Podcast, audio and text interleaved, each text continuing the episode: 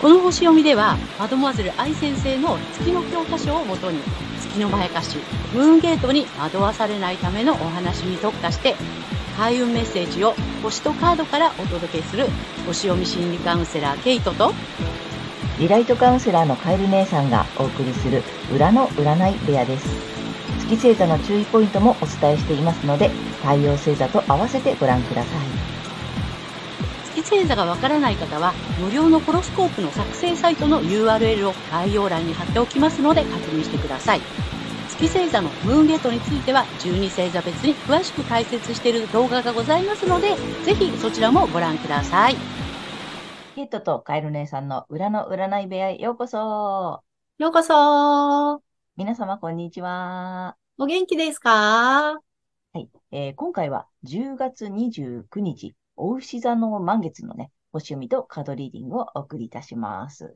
えー、まずはね、ケイちゃんに星の動向をお願いいたします。はい。えー、今回の満月は、大牛座の5度、えー、7ハウスというところで起こる満月となります。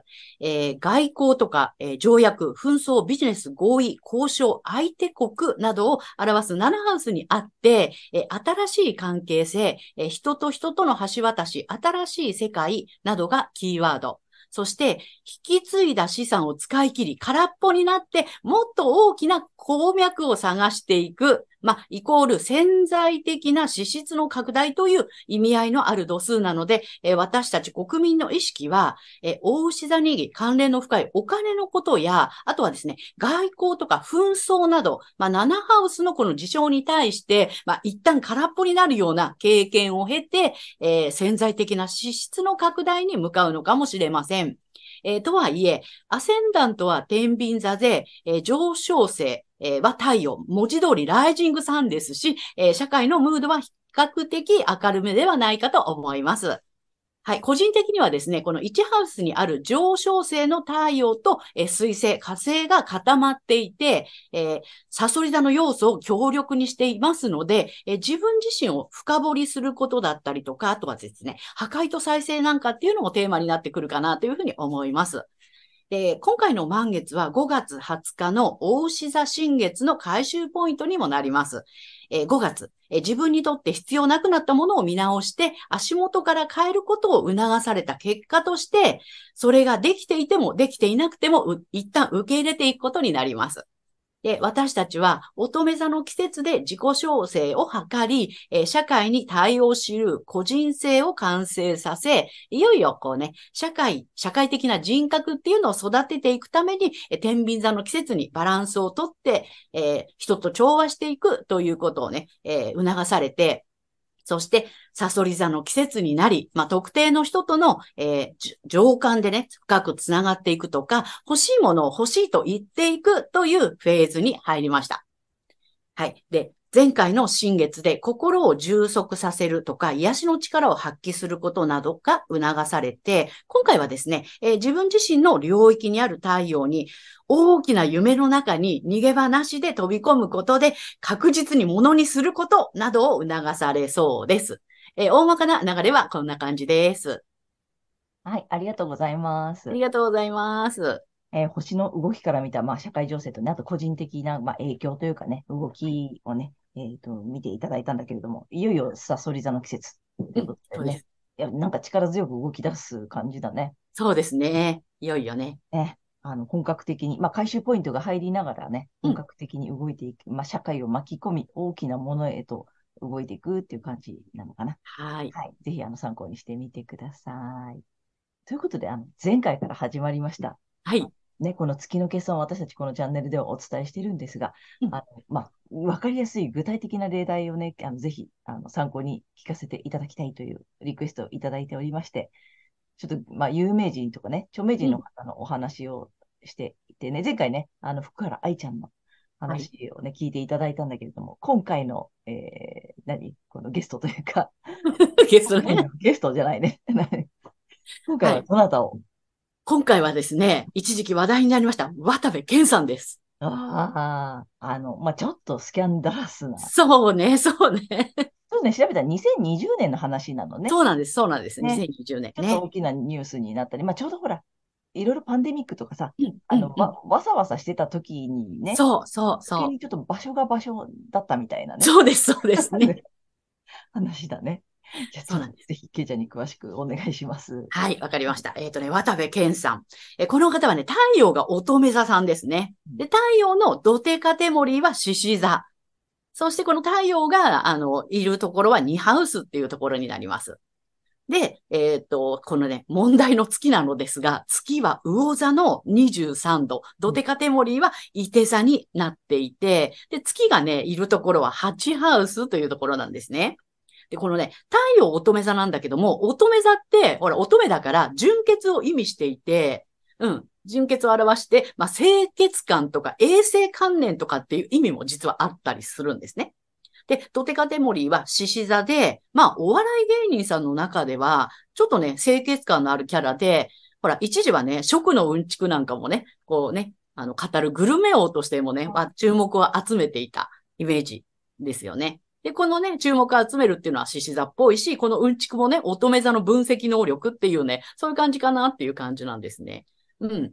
で、まあだから太陽を使ってる時は良かったんだろうけど、これ月にやられちゃったのがね、月の、月の魚座のルーラーの支、まあ支配性っていうのがあるんですけど、まあそれがね、海洋性なんだけども、海洋性はね、曖昧にするとか境界線をなくすっていうね、うん、そういう意味があります。そして、ドテカテモリーは、イテ座。イテ座はね、自由奔放とか冒険っていう意味がね、あったりするのね。で、減少化する領域が、セクシャリ、セクシャルの要素がある8ハウスなので、まあ、自由奔放に境界線をなくして、まあ、いろんな意味で境界線をなくしたので、いろんな意味で一線越えちゃったのかなっていうね、そんな感じですね。はい。でね、ちょっとね、あの、まあ、一応お話をしていきたいんですけど、誤解しないでいただきたいのは、えっ、とね、月魚座8ハウスの人がみんなそういう風じゃだよっていうことではなくて、まあ、ホロスコープってね、指紋と同じで、誰一人同じ人はいないので、うん。ただ、境界がね、曖昧になりやすいとか、月にそう騙されやすいんだなっていうことは、頭の隅に置いといていただければ、ムーンゲートを、えくぐるのがね、あの、まあ、阻止できるかなというふうに思っています。なるほど、面白いね。うん。そうだね。だからやっぱり太陽星座を活かしてた分析力とかね。そうん。なんかこう、まあ、うんちくとかね。うん。上手なんだよね、乙女座さんだからね。う。そうなんですよ。うん、なるほどね。で、月は、えっ、と、魚座さんの、うんまあ、場所だよね、ハチハウス。ハチハウス、ここはセクシャルな意味もあるのよね。なんだね、なんで、で、なんだっけ、曖昧な、境界線を曖昧にしてしまうという、はい。海洋性なんだ。そうなの。おー、面白いね。で、んいろんな、いろいろと自由になりすぎちゃったみたいな感じそうで。なのね。いろんな、あの、場所の境界線もね、あの、曖昧にしちゃったよね、みたいな。なるほど、なるほど。で、こう、関係性も自由奔放になっちゃったみたいなね。そうね。境界線なくしちゃってね、一線越えちゃったのね、みたいなね。面白いね。やっぱそういう意味で、だから月に、まあ、なんていうの、うんまやかされるとというかね、うん。そっちにこう偏りすぎると、ね。やっぱそういう、いろいろと失うよっていう、面白い例題だと思うんだよね。うん。これ、セクシャリティなとこだったっていうのがまた面白いね。そうなのよね。また反対、ド反対だからね、これね。ねハウス、8ハウスってまたね。うん。乙女魚も反対だから。うんうんうん。太陽で生きてたら、そのね、月のね、その、まやかしにも全然騙されずに、うん。順調だったのにな、みたいな感じ。でも、ま、あの、まあ、その後のこともちょっとちらっと調べてみたら、まあ、なんていうの、元さやというか、うんうんうん。あのところね、あのね穏やかに、うんな生活に戻ったようなので、まあ、太陽を生かしてね、やっぱり生きていった方がいいよね。そうなのよ。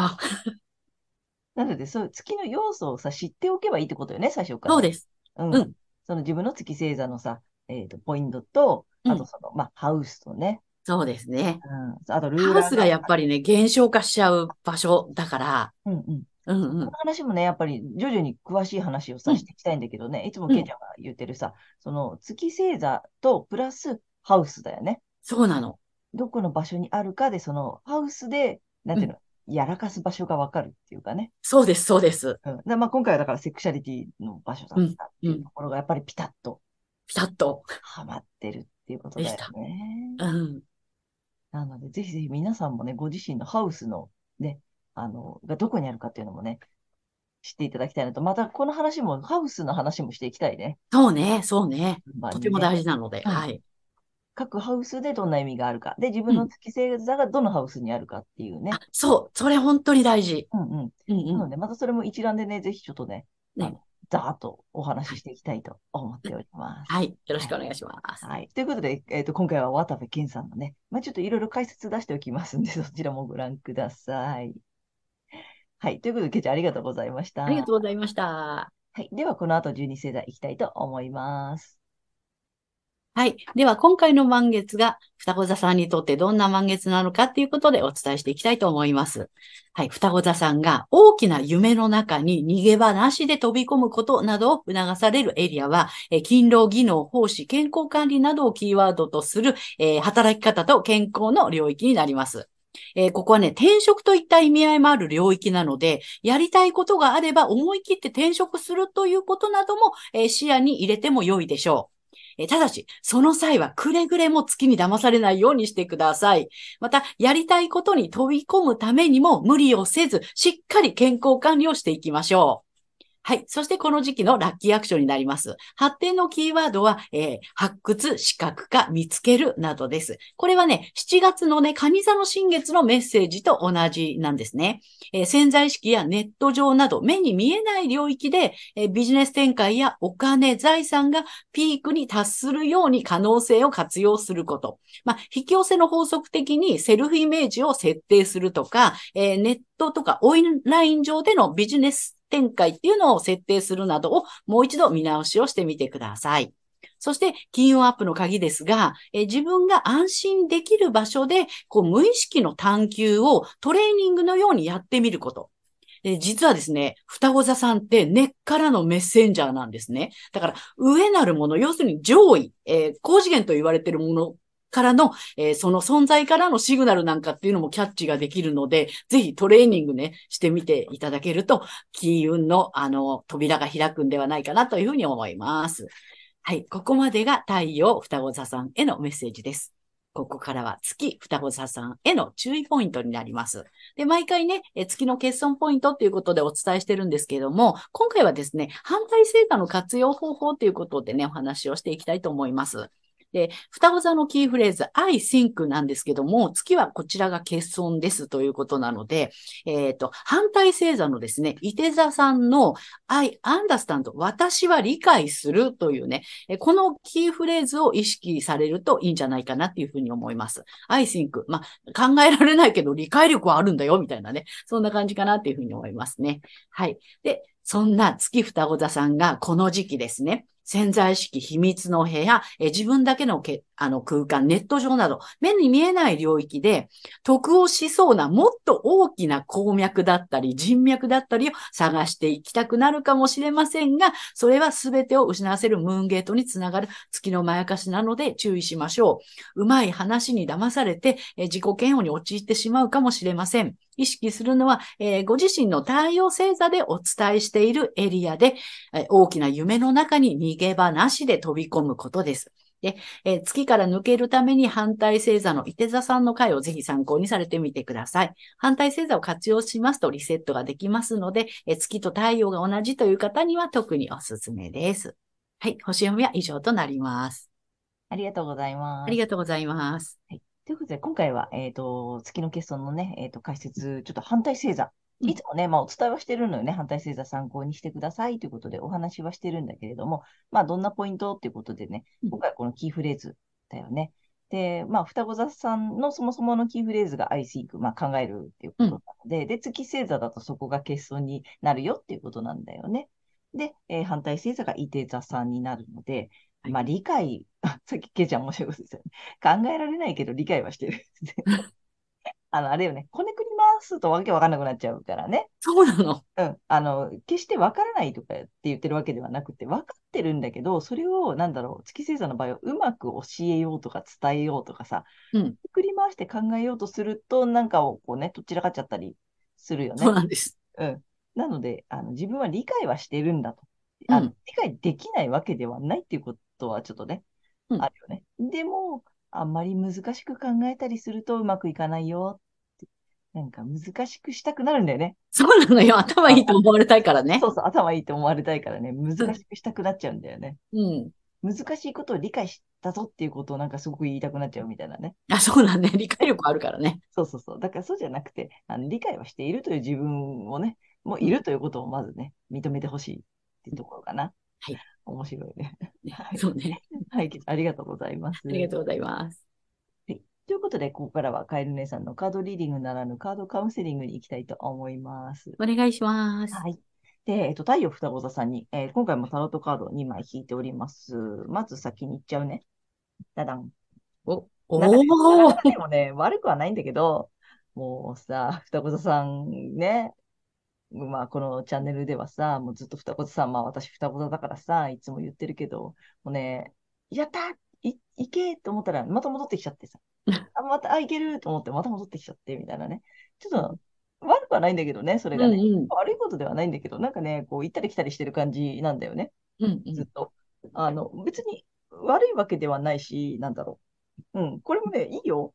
あの、一番目今日、こっちね、ね。うん大きい。大きい。で、二枚目、アドバイスと補足っていうことで、二枚目にしてます。で、これね、あの、アフタービジョンタロットはい。なので、えー普通の通常の絵柄のタロットカードのその後、みたいな絵が描いてあるのね。うんでなんかこれにも意味があるなと思って、面白いのでお伝えしていきます。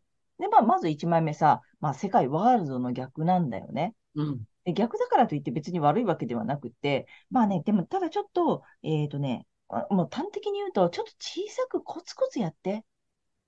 うん。あの、これさ、やっぱ、あの、聖地だとさ、なんつったらいいの？ね、スタートよね、世界の始まり、スタートみたいなさうん、新しい生み出した、なんか何かが育っていくとかさ、そういう勢いがあるんだけどさ、やっぱちょっと逆位置なので、なんかね、少し、なんつったらいいのかな？大きくしようとすると、やっぱ難しいんだよ。無理があるとかさ、大変だったりね、うん自分が辛くなっちゃうので、そうじゃなくて、ちょっとね、コツコツ地道にやっていこうって感じうん、悪くはない。はい悪くないよ、全然。だけど、ちょっとそんなに、こうさ、またこれ双子座なんで、バーンってやりたくなるんだよね。バーンってやりたくなるのよ。勢い、イエーイってやりたくなるところを、あの、ちょっと、粛々といった方がいい感じ。